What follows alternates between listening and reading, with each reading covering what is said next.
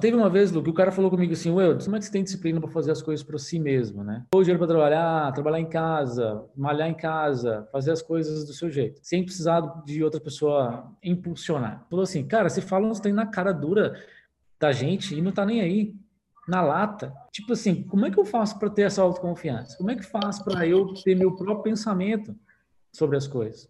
E eu falei para ele, primeiro, tem resultado e para de se papagaio dos outros.